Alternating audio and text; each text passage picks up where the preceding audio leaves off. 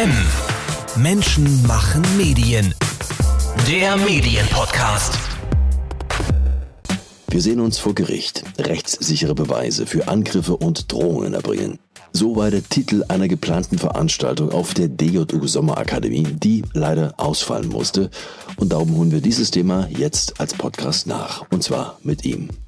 Mein Name ist Björn Elberling. Ich bin Rechtsanwalt mit Kanzleien in Kiel und in Leipzig ähm, und bin tätig einerseits im Strafrecht, aber vor allem daneben auch im Urheber- und Medienrecht und berate insoweit sowohl Journalistinnen und Journalisten als auch Leute, die von Berichterstattung betroffen sind.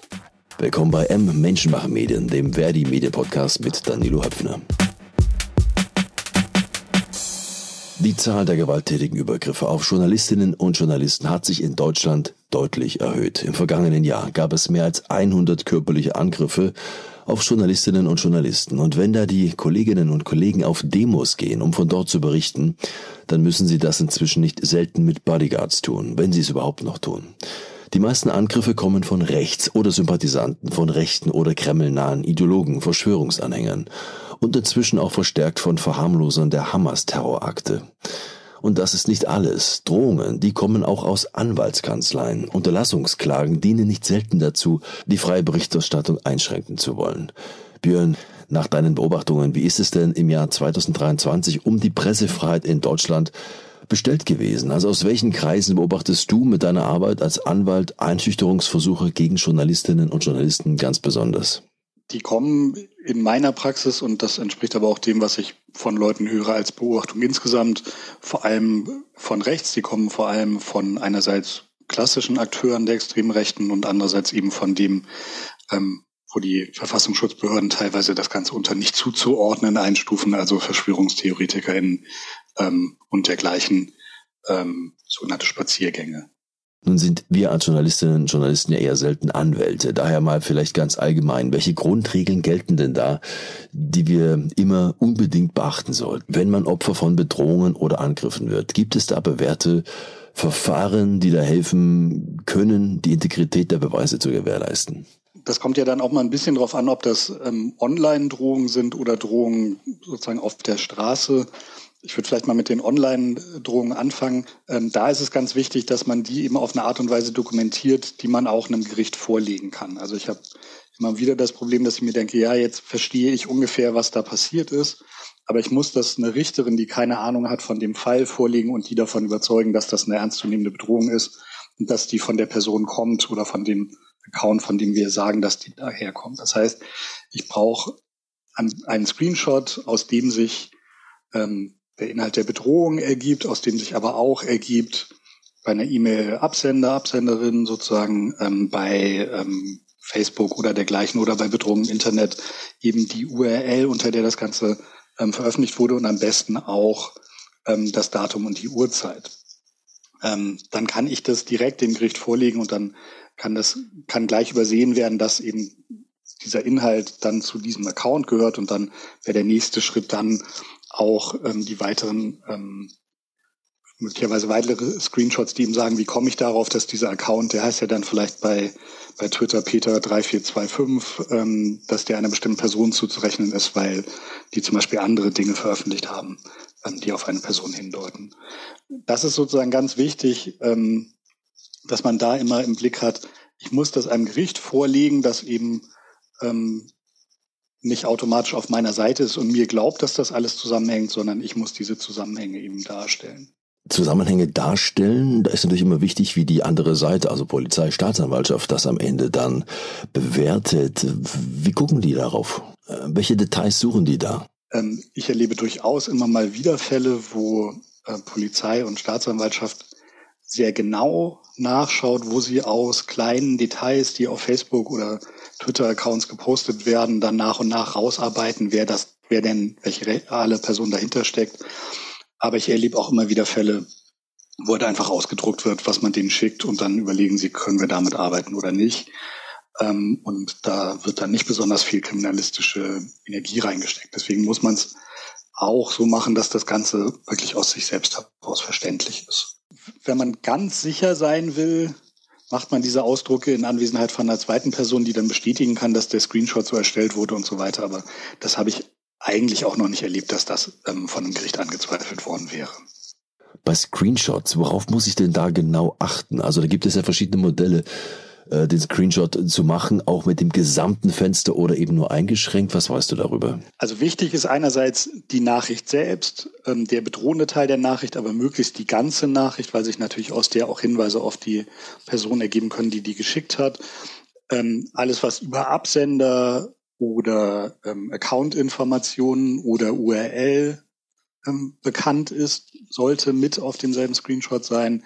Und es sollte Datum und Uhrzeit erkennbar sein, damit festgestellt werden kann, wann war das, wenn das zum Beispiel später gelöscht wird. Wenn wir mal an Demos denken, auf denen ja nicht selten Journalisten auch belästigt, bepöbelt oder auch tätlich angegriffen werden, Inwieweit können denn Audio- und Videobeweise als adäquate Beweismittel dienen, um Angriffe oder Bedrohungen dann vor Gericht zu verfolgen? Gibt es da spezifische Anforderungen an Video- oder Audioformat oder die Gerätschaften, was man da beachten muss, um die Gültigkeit dann auch zu gewährleisten? Also Anforderungen an den Inhalt der Aufzeichnungen, naja, die sollten halt so gut wie möglich das, das darstellen, was da passiert ist. Ähm, auch den Kontext, damit halt diese bescheuerte Frage, ja, was ist denn vorher passiert, wie haben Sie das denn provoziert, eben nicht gestellt oder richtig beantwortet werden kann. Das ist, glaube ich, ganz häufig dann eine Frage, die kann man nicht rechtlich beantworten, sondern mit dem, was, was kriege ich hin in der Situation? Kriege ich die Kamera, das Handy noch rechtzeitig aus der Tasche oder rechtzeitig eingestellt, um diese Aufnahmen zu filmen? Also die entscheidende Aussage, die ich an der Stelle aus juristischer Sicht treffen kann, ist, ja, das ist dann zulässig, solche Aufnahmen zu machen. Das ist ja ein viel gehörter Satz auf diesen Demonstrationen, ähm, wenn eben dann gefilmt wird, dass gesagt wird, Sie machen da verbotene Porträtaufnahmen, das dürfen Sie nicht. Sie nehmen mein gesprochenes Wort auf, das dürfen Sie nicht. Ähm, das ist in solchen Situationen in aller Regel nicht zutreffend. Was das, was die Aufnahmen von Bildern und Videos sind ja letztlich juristisch dann Aneinanderreihung von Bildern ähm, angeht, ähm, ist es natürlich im Grundsatz so, dass ich äh, Aufnahmen von Personen nur veröffentlichen darf mit deren Einverständnis oder wenn eine Ausnahme vorliegt, wo das Einverständnis nicht erforderlich ist. Das sind unter anderem Bilder von Versammlungen, Aufzügen und dergleichen, also Bilder, die den Versammlungscharakter zeigen. Ähm, das können dann auch Bilder sein, auf denen einzelne Personen erkennbar sein. Es können auch Bilder sein, die sich auf sagen wir mal jedenfalls einen kleinen Ausschnitt der Demo fokussieren. Dass also da ähm, Personen erkennbar sind, ändert nichts daran, dass das Bilder von einer Versammlung sind. Ähm, erst wenn ich sozusagen ganz nah ranzoome und nur die einzelne Person im Porträt aufnehme, dann ist das nicht mehr ein Bild einer Versammlung. Und dann kann es aber immer noch ein Bildnis der Zeitgeschichte sein. Also ein Bild, das einen, einen Vorgang zeigt, der zeitgeschichtlich interessant ist. Und da würde ich eben auch sagen, ähm, dass Bilder, die zeigen, wie Presse angegangen wird auf Demonstrationen, von der äh, eher, also von der verbalen Drohung, die vielleicht gar nicht mit großen Gesten oder einem körperlichen Übergriff einhergeht, eben bis zu dem Bedrängen, Schubsen und ernsthafte körperliche Übergriffe ähm, geht. Das ist etwas, was zeitgeschichtlich interessant ist. Ähm, das darf ich, insbesondere wenn ich journalistisch tätig bin, ganz bestimmt aufnehmen und in den allermeisten Fällen dürfte ich es auch veröffentlichen. Dann darf ich es natürlich aber auch zum Beispiel für eine Strafanzeige oder dergleichen verwenden. Das Gleiche gilt für Tonaufnahmen. Das ist ja eine Diskussion, die es in den letzten Jahren auch immer mal wieder gab, insbesondere was das Film von Polizeieinsätzen bzw. Polizeiansagen ähm, gegenüber Personen in der Öffentlichkeit gab weil ihm gesagt wurde, das ist das ähm, Aufzeichnen des nicht öffentlich gesprochenen Wortes. Das ist eine, also wenn es das wäre, wäre es automatisch eine Straftat, schon das Aufzeichnen, nicht erst das Veröffentlichen. Aber wenn jemand auf einer Demonstration, ähm, also im öffentlichen Raum, ähm, auf jemanden, der da auch zum Dokumentieren da ist, zugeht und dann auf die Person einredet, dann ist das in der Regel nicht, nicht öffentlich gesprochenes Wort sondern das ist eben in der Öffentlichkeit gesprochen.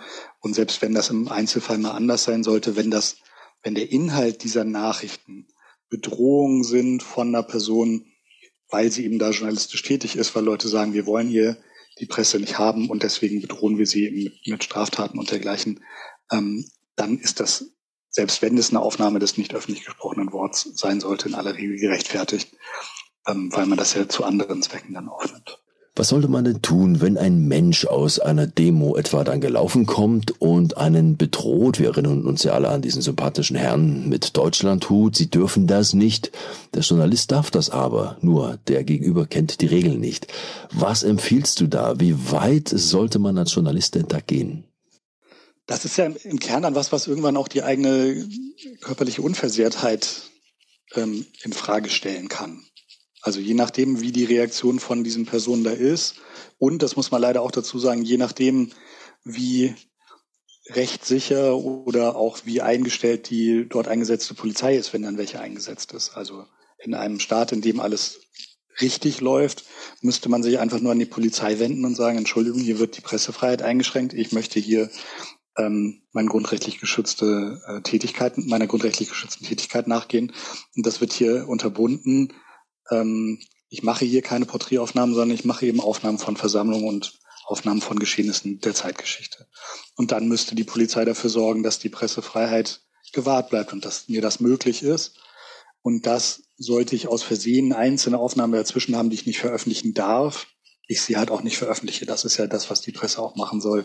Was mache ich denn aber, wenn ich gerade bemerke, dass der Polizist oder die Polizistin gegenüber eher auf der Seite der aggressiven Demonstranten steht. Und das ist eine ganz schwierige Entscheidung, weil am Ende es dann möglicherweise nicht darum geht, wer Recht hat, sondern wer die Macht hat, ähm, umzusetzen, was er will.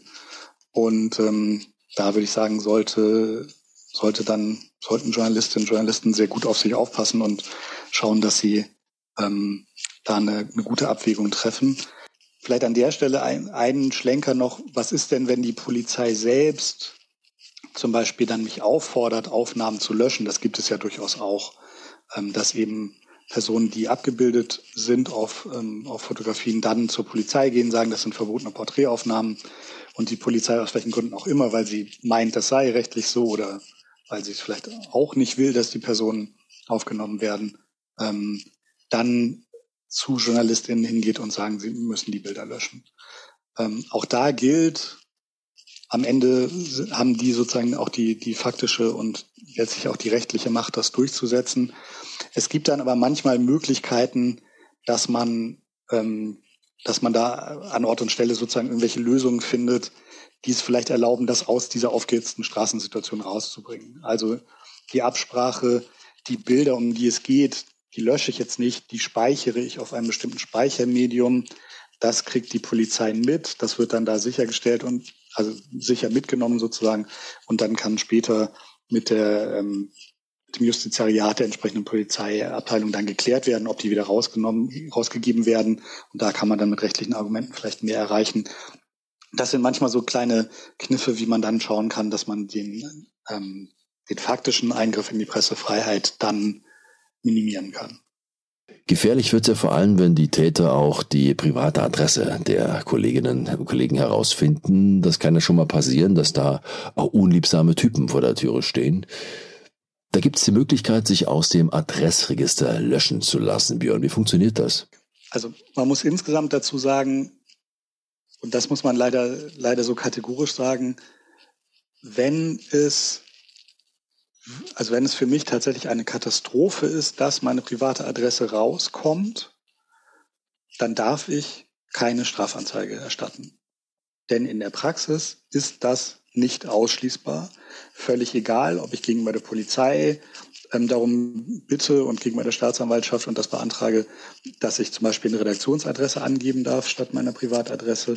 Und auch ganz egal, ob ich eine Meldesperre, eine Auskunftssperre im Melderegister eingetragen habe das im Alltag von so Polizei, die dann erstmal guckt, wer sind denn die Personen und die natürlich aus dem Melderegister die Daten bekommen, einfach in der Akte abgeheftet wird, mit wem haben wir es hier zu tun, Meldeadresse, das lässt sich nicht ausschließen.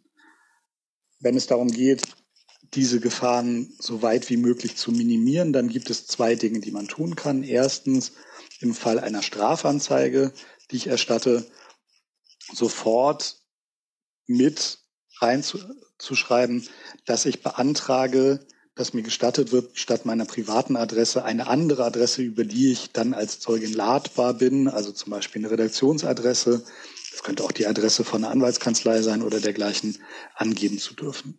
Die Strafprozessordnung erlaubt das, wenn anderenfalls Gefahren für die Rechtsgüter der Person drohen. Das ist eigentlich eine relativ niedrige Schwelle, also auch, auch die Befürchtung, dass jemand mein Auto zerkratzt, das vor der Tür steht, würde eigentlich nach der Strafprozessordnung dafür ausreichen. Man muss dann eben äh, die Behörden davon überzeugen können, dass eine solche Gefahr tatsächlich droht. Das hängt dann häufig von Abwägungen und Einschätzungen ab, ähm, wo manchmal die Einschätzungen von Staatsanwaltschaften oder Polizeien auch andere sind als zum Beispiel meine als äh, Anwalt, der Leute vertritt. Aber das ist der Schritt, den man auf dieser Seite gehen kann.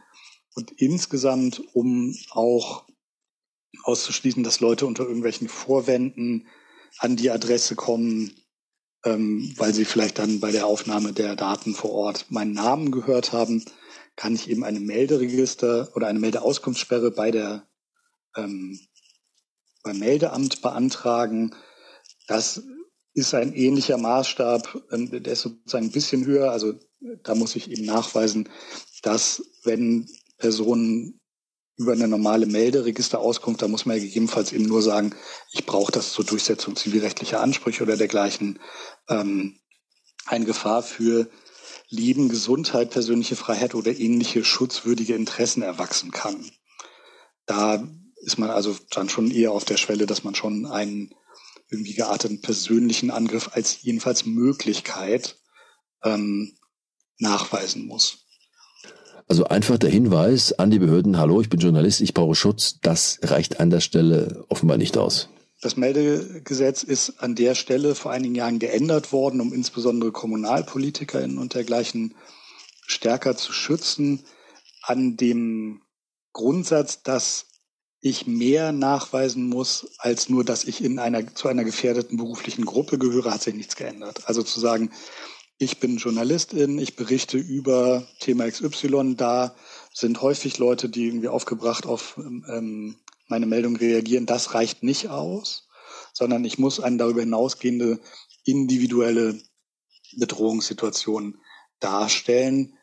Ähm, also muss eben dann gegenüber der Meldebehörde durchaus dokumentieren, hier sind konkrete Drohmails eingegangen, wo Leute eben auch ein bisschen, also zeigen, dass sie wissen, wo sie mich finden oder ähm, die sozusagen über einen, einen ähm, wie soll man das sagen, die, die darüber hinausgehen, einfach jemanden anzupöbeln in der Anonymität des Internets. Nun kommen die Drohungen auch von ganz anderer Stelle. Ich habe es schon angesprochen, über die sogenannten Slap-Klagen hatten wir auch in einer anderen Podcast-Folge schon mal berichtet. Das ist ja nochmal eine andere Qualität. Keine Gewalt auf der Straße, sondern Gewalt über Anwaltskanzleien. Welches Werkzeug braucht man denn hier, um vorbereitet zu sein?